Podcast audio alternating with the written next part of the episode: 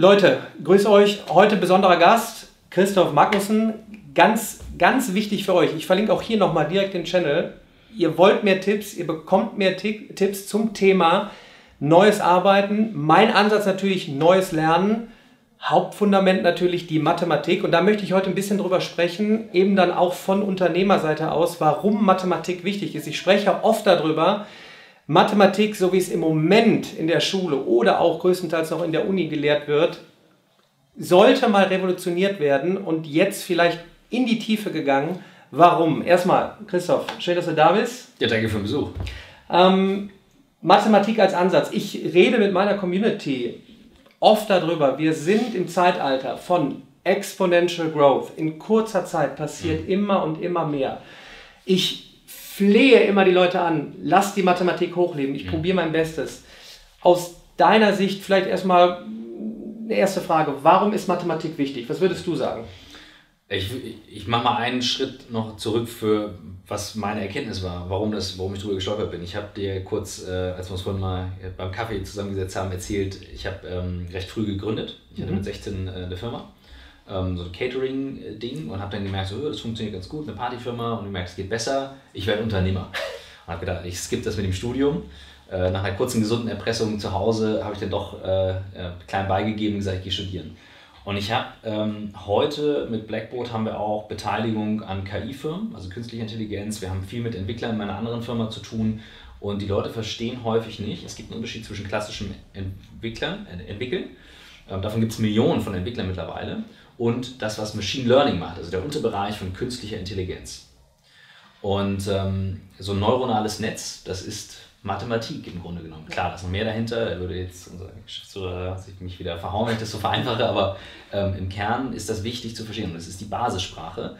Und das habe ich heute wirklich begriffen. Und wenn du heute was in der Schule machen kannst, dann ist das neben deinen großartigen Social Skills Mathe.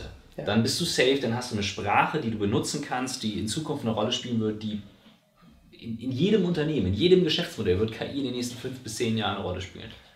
Das ist, finde ich, ganz wichtig. Ich kenne immer diesen, diesen Transfer. Ich rede sehr viel über Mathematik, äh, warum Mathematik cool sein kann, warum es wichtig ist. In der Schule geht es ja oftmals nur um, nur um Rechnen mhm. und nicht wirklich um das Wesentliche. Was ich immer versuche, ähm, meinen Leuten deutlich zu machen, das Erkennen von Mustern, von Strukturen, mhm. von, Sachen, von Sachen erkennen wirklich.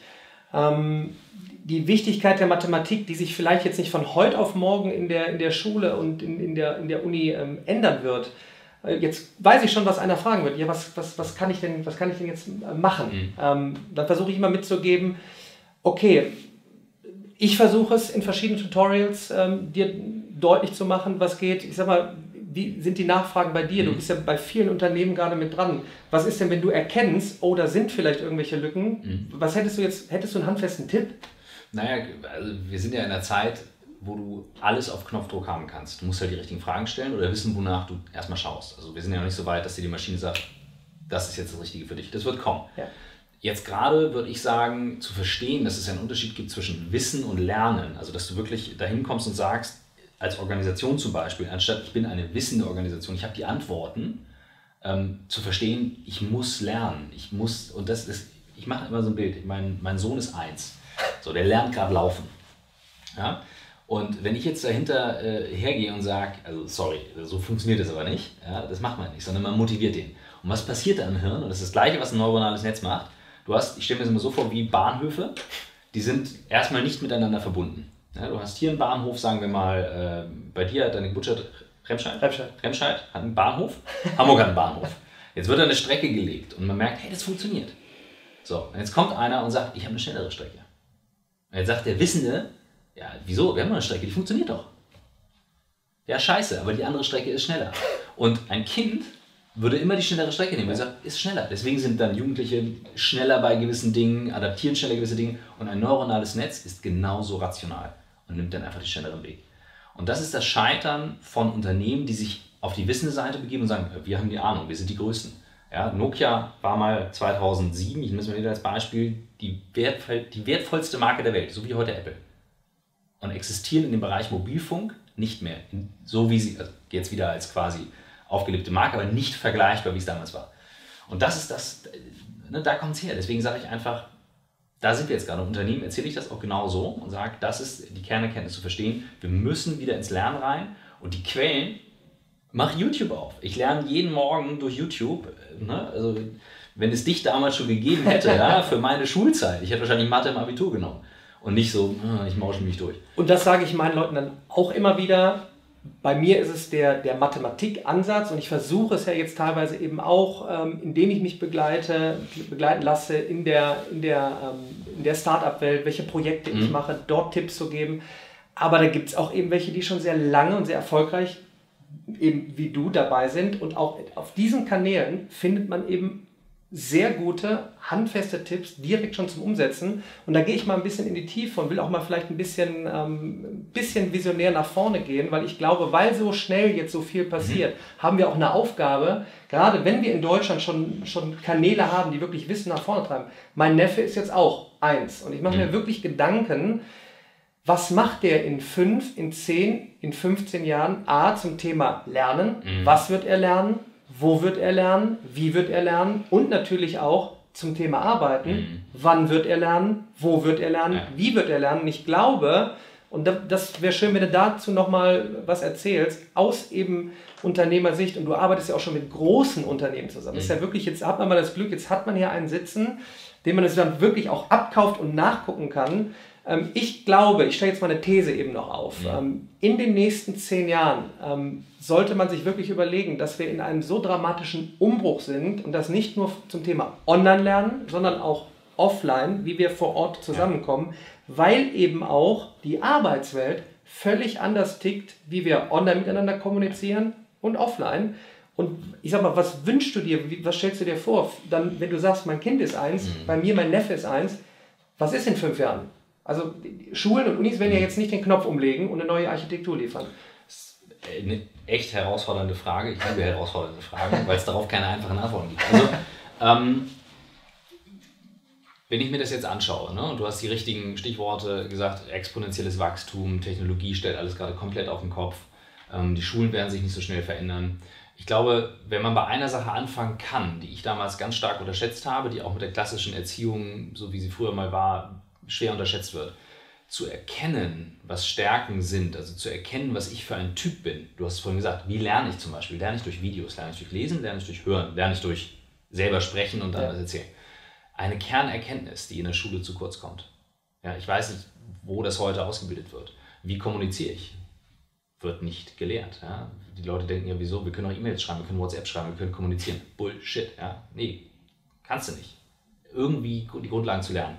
Und ich glaube, dieses die anzufangen zu sagen, okay, was bin ich für ein Typ, ja, was macht mir Spaß, wo merke ich aber, was sind Grundlagen, die ich verstehen sollte, die mir jetzt nicht leicht fallen, aber die sollte ich verstehen. Das ist ein, ein super Schritt, um loszulegen. Und dann weiß ich, was hole ich mir, weil ansonsten habe ich da ja so viel, ja, das kann ich ja gar nicht alles lernen. Ja, unmöglich. Also zum Beispiel, guck, ich habe ein, hab ein Unternehmen im Technologiebereich, wir haben Beteiligung. Die Videos, die ich mir anschaue, haben mit Physik zu tun. Ich schaue wahnsinnig viel vom Royal Institute, mhm. die ja wirklich die ganzen Vorlesungen äh, runter dokumentieren. Das löst bei mir in den Gedanken immer wieder Ideen aus. Und ich brauche Ideen, ich brauche Kreativität. Heißt aber nicht, dass ich mir einen Channel anschaue für, wie geht gutes Design. Wenn ich jetzt aber hands-on was brauche, dann, äh, bestes Beispiel, ja, ich habe das Editing alles mir selbst beigebracht. Dann hat äh, MP mir mal ein Tutorial gegeben und sagte, switch doch mal um von Final Cut auf Pr Premiere Pro. Ich so, Alter, die Zeit dazu. Ne? So, okay. Dann sagte er, ich gebe dir mal einen Tag Training. Ja. Aber ich habe mich vorbereitet mit YouTube-Videos, um zu gucken, okay, was sind die Basics, was hat sich verändert, wo stelle ich mir die Keyboard-Shortcuts ein, um wie beim Game eine schnelle Tastatur zu haben. So, weißt du, du kannst das heute alles machen, aber zu erkennen, wo stehe ich, ja, was kann ich, was kann ich nicht. Und dann zu wissen, was hole ich mir rein als Source, ist das Beste. Wenn ich es nur mache, um durch die Matheprüfung zu kommen, kann ich das verstehen, aber dann habe ich nicht verstanden, was das Potenzial dahinter genau. ist, was ich damit machen kann. Und ich glaube, und ich, ich suche immer noch so nach, dem, nach der Kunst, das noch, noch ja, im, im größeren Stile nach draußen zu feuern, nicht nur um Angst zu machen, weil viele merken jetzt, oh ja, da ändert sich so viel mhm. und so schnell und Hilfe, was sollen wir denn jetzt machen?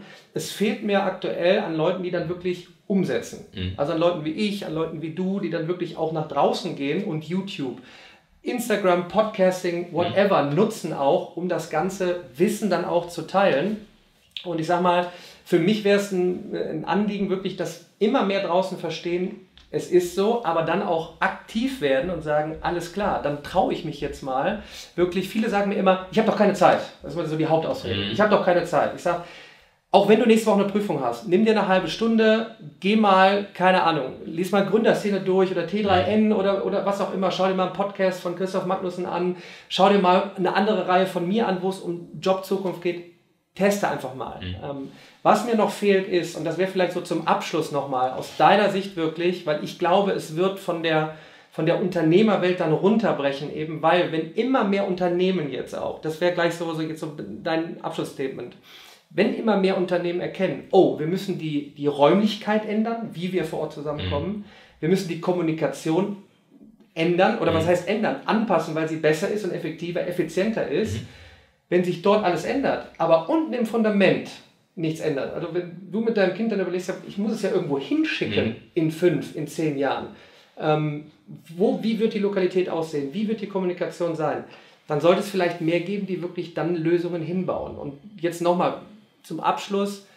Ist es tatsächlich so, dass von Unternehmerseite immer mehr sich wirklich auch in der Richtung ändert, wie wir vor Ort zusammenkommen, wie wir online zusammenkommen, zum Kommunizieren, zum Produktivsein, zum Umsetzen, Kreativität nach vorne zu treiben. Ist es so?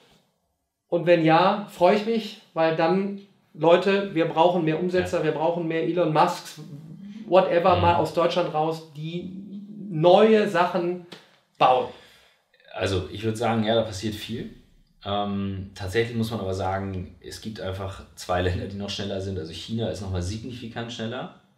Die Amerikaner sind schneller. Die Chinesen sind nochmal sehr viel schneller als die Amerikaner.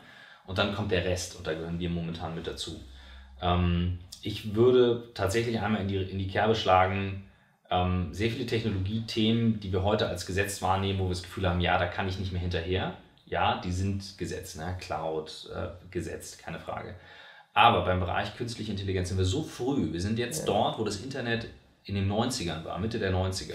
Werden viele von euch jetzt nicht mehr erinnern. ich erinnere das noch ganz grob. Ich wurde da konfirmiert. Ja, ich war auch nicht alt. Ja, mein Patenonkel brachte mir ein US Robotics Modem mit, 14.4, machtest du an und hörtest so ja, dann ging das Ding los und dann kam irgendwann die Telefonrechnung und ich weiß noch, meine Mutter, wie sie geschrien hat. Ähm, das nicht, aber ähm, die, ich glaube, es waren 300 oder 400 Euro oder D-Mark damals und sie meinte so, sorry. Äh, ne? ähm, wir sind jetzt in einer Zeit, wo viele sich trauen und auch versuchen. Und Trotzdem hast du viele, die sagen so, ja, ich habe es probiert, hm, mal gucken. Mhm. Man hat nichts zu verlieren. Es ist ein großes Spiel, man braucht sich nicht zu äh, sehr schämen, wenn irgendwas nicht funktioniert, weil es dann auch hilft zu erkennen, hey, das bin ich nicht. Es muss ja nicht jeder Gründer sein. Muss ja nicht sein. Aber es gibt viele, die es dann machen und extrem gut und extrem geschickt machen. Ich habe großen Respekt vor jungen Leuten. Wir hatten einen Podcast, der ist 15, führt nebenbei eine Agentur, hier Charles Bauer aus Hamburg. Ja. So, der macht das am Nachmittag und in der großen Pause. Und es funktioniert. Und das wird wieder was bringen. Ich habe meine, meine Catering-Geschichte habe ich während der Schulzeit gemacht. Was hatte ich denn zu verlieren? Ich hatte keine Kosten. Gar nichts. Ich war zu Hause, ja, safe. Ich konnte mich abends bei Mami und Papi ausrollen, wenn irgendwas los war. Ist doch super. Ja, hier muss ich bei den Kollegen wenden. das ist scheiße. So, also insofern, ich glaube, das ist eine gute Zeit und ich glaube, nicht zu unterschätzen eben, was ich an Möglichkeiten habe im Bereich künstlicher Intelligenz, was sich da tut. Da können wir in Deutschland viel mitgestalten und einige der wichtigsten neuronalen Netze und Erkenntnisse kommen aus Deutschland von einem Wissenschaftler, Jörg Schmidhuber, Jürgen Schmidhuber, den wir im Podcast auch hatten. Ähm, das lohnt sich mal reinzuhören. Ja. Der Typ ist wirklich eine Koryphäe in dem Bereich. Ähm, ja. Cool. Was bleibt uns zu tun? Wir können nur weiter Wissen nach vorne prügeln. Leute, ich werde alles Mögliche verlinken, vor allen Dingen den Kanal von, von Christoph. Schaut mal rein, ähm, ihr kriegt so gute Tipps. Ähm, ihr habt ja mir schon viel Rückmeldung gegeben. Ähm, was, was kann ich tun? Wo sind handfeste Tipps? Ähm, ihr habt nichts zu verlieren. Taucht mal rein, probiert aus. Es ist wirklich, wir sind in einem absolut drastischen Wandel und ihr werdet in, in 5, 10, 15 Jahren merken, wow, es hat sich echt gelohnt, da mal reinzugehen. Und jetzt sage ich bis demnächst.